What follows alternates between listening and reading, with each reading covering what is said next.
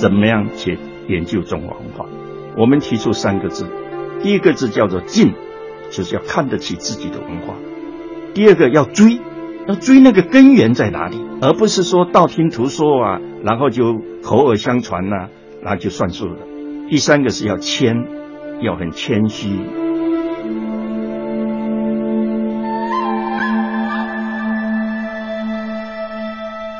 五千年的中华文化在当代遭遇着怎样的机遇和挑战？十四亿炎黄子孙该如何回归中华文化的本真与传统？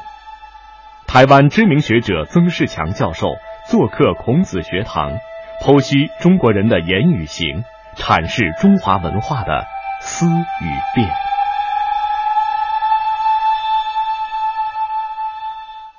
各位听友，大家好，欢迎您收听今天的孔子学堂。那么在今天的演播室里呢，我们请来了台湾师范大学的教授曾仕强先生。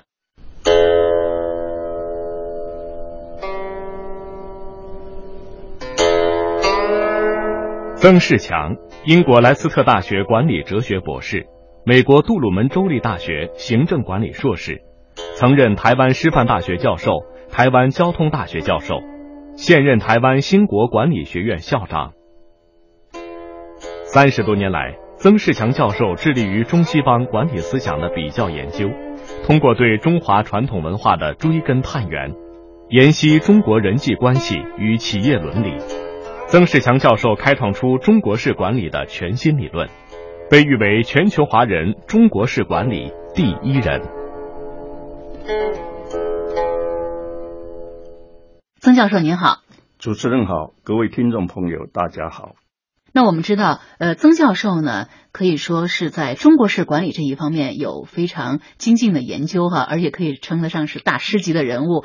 呃，既然说的是中国式管理，那我想问一下曾教授，那您认为，呃，我们应该从什么地方、怎样来着手研究中华文化呢？我觉得我们提出这个问题啊，就是非常重要的。因为中国人以前做学问呢，他是不太重视方法论的。这一点呢，西方人跟我们就不一样。他做任何事情一定要把方法搞清楚。嗯，很重视方法论，很重视方法。实际上这样讲也是有问题的。嗯，因为中国人用的方法跟西方用的方法根本就不一样。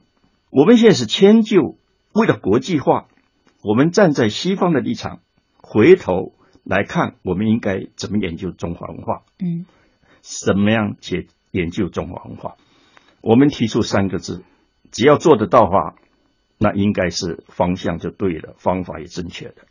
第一个字叫做敬，就是要看得起自己的文化，要尊敬的敬，尊敬的敬。第二个要追，要追那个根源在哪里，嗯，而不是说道听途说啊，然后就口耳相传呐，那就算数了。嗯，要追寻自己的根，否则我们永远不知道其所以然嘛。第三个是要谦，要很谦虚，因为我们是博大精深的文化。老实讲啊，怎么说都有道理，不能说人家说的没有道理，他多少有点道理啊。我们就听一听有什么关系呢？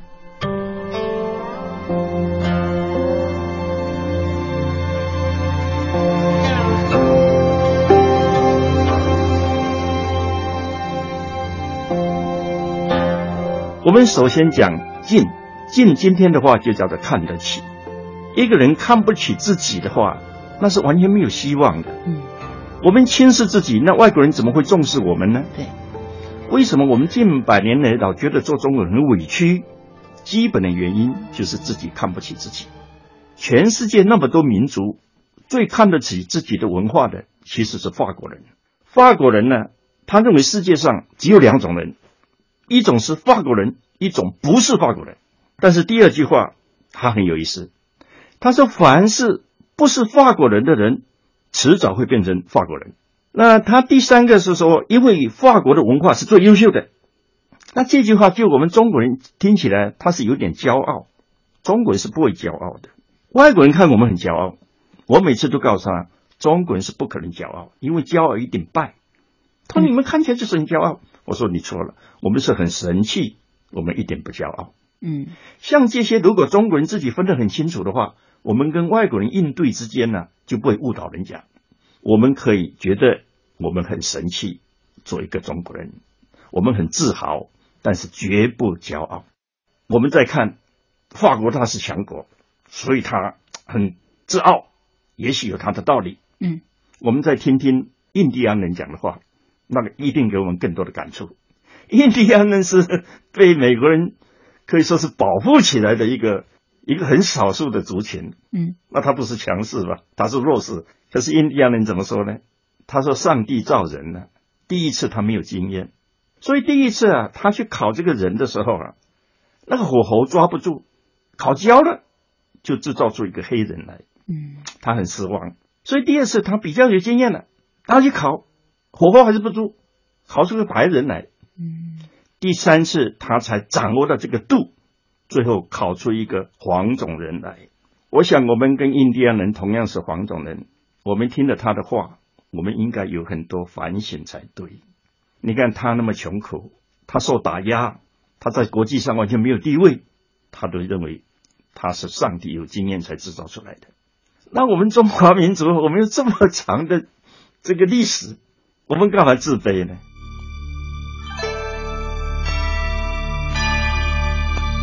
五千年的中华文化在当代遭遇着怎样的机遇和挑战？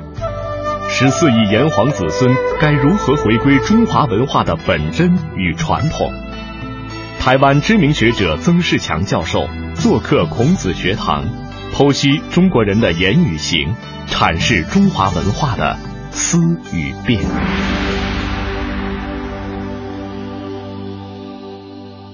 世界上的民族啊。没有不重视自己的传统的，可是很遗憾的，我们今天一讲到传统，就是轻视它，就认为过时的，应该抛弃的，这是翻译上的错误。全世界，尤其那个屋顶上的小提手那个电影呢，大家如果看过，你会知道那个 tradition 是非常重要的。我们呢，总觉得说传统就是不对的，我们是把 convention 也看成 tradition，这是错的。我们应该很重视我们自己的传统，从此不要把传统挂在口上，认为那是落伍，那是应该淘汰的东西。这种观念一定要纠正过来，要不然糟糕了。我们有些什么，有些我们做错的地方要改进。我以我研究三十四年的经验，我很诚恳的劝告我们同胞，延缓子孙。我们老祖宗讲的话没有一句话是错的，是我们做错了，不是他的话错。也许是我们理解他的话没有错，你讲的非常对。嗯，我们曲解他，我们扭曲他，我们误解他，我们甚至用自己的不对的正意见呢强加在他的身上，这都是我们不对的地方。我们做错太多事情，然后把这个罪过推给我们老祖宗了，这是不应该的。我们讲到这里就会想到一个数字，叫做一九一九年，因为一九一九年我们有一次五四运动，五四运动绝对是好意的。我们不会怀疑他是坏意，不可能的。但是呢，他一共只讲了三句话，这三句话一直到现在隐隐约约都在我们脑海里面挥之不去。嗯，这是非常麻烦的事情。这三句话我们用现在的话来讲，不用当年的话，请各位好好去体会体会。第一句话，凡是中国有的，西方没有，赶快丢掉。因为什么？因为西方没有，就表示我们这个不应该有嘛。嗯，因此呢，我们不赶快丢掉，我们就会持续不断的受害。第二句话，凡是中国没有，西方有的，赶快学习，就表示我们不足嘛。嗯，人家先进嘛。嗯，你看，一直到现在，我们称西方的国家都要称它是西方先进国家，我也很怀疑，它哪里先进了？它很多地方比我们进步，这事实，但很多地方比我们不如啊。嗯。第三句话，凡是中国有的，西方也有，那表示我们是不够的，赶快急起直追，学上他的程度。这这个不是很奇怪吗？把五四运动真正追根到最后，我再说一遍，他的出发点绝对是善良的，绝对是为中国好，我一点不怀疑。但是因为那个时候他们环境不如现在，你看现在我们动不动就跑好几个国家，我们可以去几十次。我们可以在俄国一待待一二十年，他们没有这个机会，他们就要开始做这个文化交流的这个桥梁啊，是有点困难，所以在翻译上呢造成很大的问题。嗯，我追究这么久啊，其实都是翻译的错误。很多东西我们有的西方根本就没有这概念，你怎么去翻译呢？一个中国人讲安，我们只讲安，安就是 OK。嗯，如果把安翻成 OK，这还勉强可以。如果把安翻成一段一段的，Good morning，Good afternoon，其实我觉得非常不妥当。我跟很多的外国朋友说，我们修己安人，我没有办法翻成英文，你有没有办法翻成。他也是汉学家，嗯，他斟酌了半天，他说我没有这观念，我们没有这观念，怎么去翻译你的东西呢？所以你看，现在我们从语言学来看，现在西方人已经觉悟了，把我们的话要翻成西方的话，只有直译，就是音译。你看最新的一个字叫风水，嗯，就直接叫风水，对，他不能翻哦，一翻就错了。嗯那我们早期的，我们就应该把它的声音翻过来。所以像这些问题啊，我们就应该要好好的把它矫正一下，不然这样一直错下去啊，我们的子孙永远搞不清楚。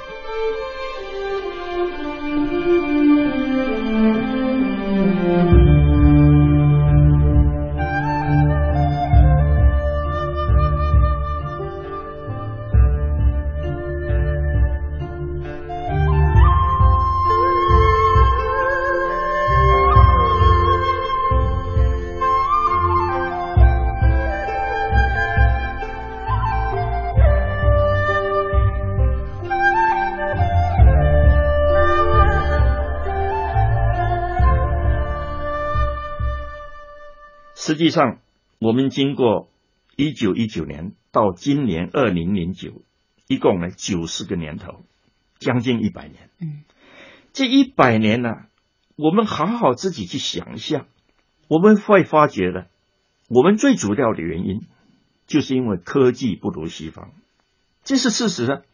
但是我们想象到，我们今天出土的文物里面有很多啊，是现代科学都没有办法了解的事情。其实我们在明以前的科学是非常进步的，明朝以后，我们才开始衰弱，对而且是有意让它衰弱嗯啊。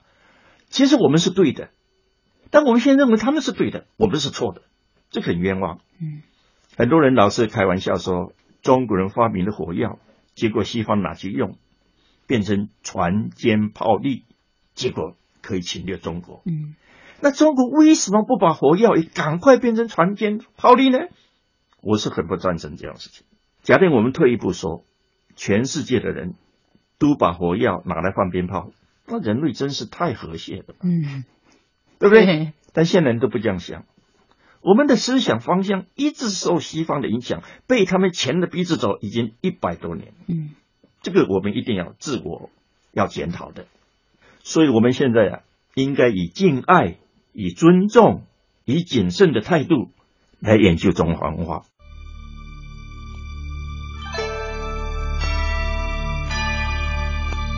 五千年的中华文化在当代遭遇着怎样的机遇和挑战？十四亿炎黄子孙该如何回归中华文化的本真与传统？台湾知名学者曾仕强教授做客孔子学堂，剖析中国人的言语行，阐释中华文化的思与变。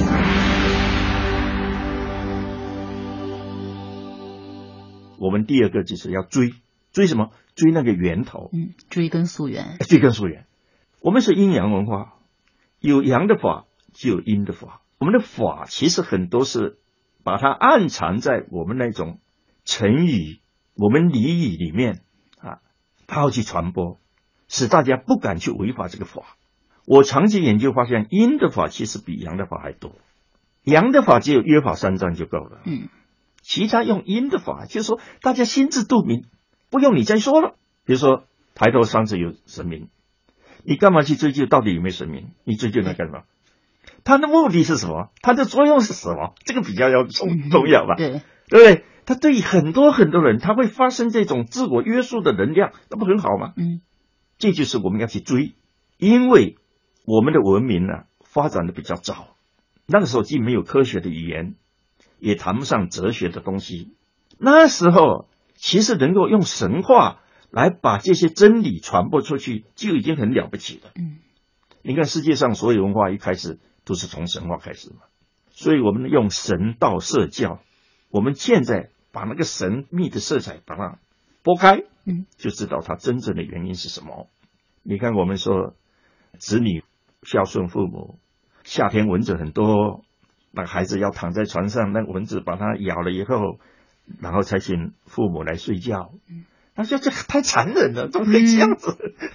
其实我们也不必太过计较，说这是真的还是假的。嗯，那只是一点心意而已嘛，嗯谁忍心这样做呢？嗯，对不对？但它美呀、它非常美呀、你看做子女做到这个地步，那父母再怎么样替他拼命，他都愿意。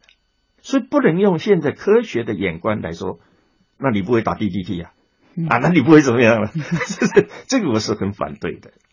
我们可以举个例子，我们中国没有制度，西方是有制度的，这种话流传的很广嘛。我们应该好好告诉外国人，中国从周朝开始，周公就是专门制定制度的。对，而且世界各国那时候世界各国很少啊，嗯，都来学我们的制度，哪里有没有制度？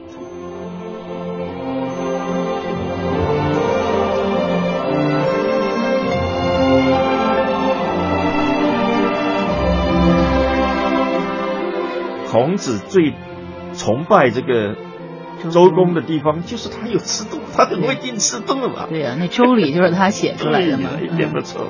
到现在，其实我们的很多这个呃政治制度都是从周礼延续过来的哈。一点不错。嗯对中华文化四个字我们很重要，叫做源远流长。嗯那时间久了以后啊，就会变成百姓日用而不知，因为大家习惯成自然了嘛，他就不去想我为什么了嘛。那这种情况之下呢，我们老百姓保存的中华文化其实比读书人还多。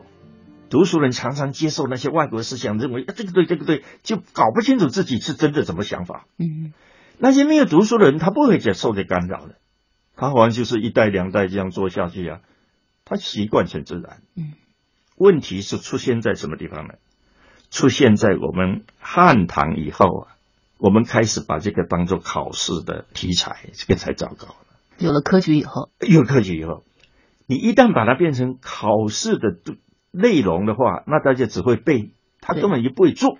不会活学活用，不会活学活用嗯。嗯，那因此呢，自己错乱了，自己误解了，还没关系，还来告诉外国人说我们中国就是这样，那这真是太糟糕了嘛，嗯害自己又害别人。因此呢，我们必须要把我们以前三个重大的缺失，我们今天要谈出来。第一个望文生义，嗯，我们非常容易望文生义。嗯其实中国字它是很灵活的，怎么解释都有它的道理，也都有它的可能性，不能就字面上去解释，太危险了。第二个呢，它是不求甚解。你看，我们王阳明也是讲读书不由甚解嘛，嗯好像是哎，差不多就那个意思了，得嗯，了，差不多，先生。那这怎么得了呢？嗯那第三个更麻烦，就是因为我们中国人很固执，自以为是。嗯你看这三句话加起来，我们真的应该彻底的反省一下。望文生义，不求甚解，自以为是，那学问怎么做呢？嗯，越做越窄嘛。对，到最后是把自己框框一大堆，把自己弄得一点没有弹性，嗯然后还能骂孔子，还能骂孟子，还能骂我们古圣先贤说你把我害到这个地步，我觉得很不公平。五千年的中华文化在当代遭遇着怎样的机遇和挑战？十四亿炎黄子孙该如何回归中华文化的本真与传统？台湾知名学者曾仕强教授做客孔子学堂，剖析中国人的言语行，阐释中华文化的思与变。最后一句话就是要谦。嗯什么叫做谦呢？就是我们要彼此尊重，才叫谦。因为中华文化它的一个特性就是它广大包容，嗯，它无所不包。那无所不包里面，你就没什么对错了。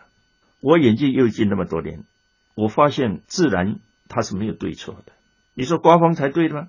然后下雨就错了吗？那出太阳又怎么说呢？根 本没有对错嘛。嗯太多的事情跟对错是牵扯不上关系的。也许在人的立场看有是非有善恶，但在自然的眼光来看，它是没有这些东西的。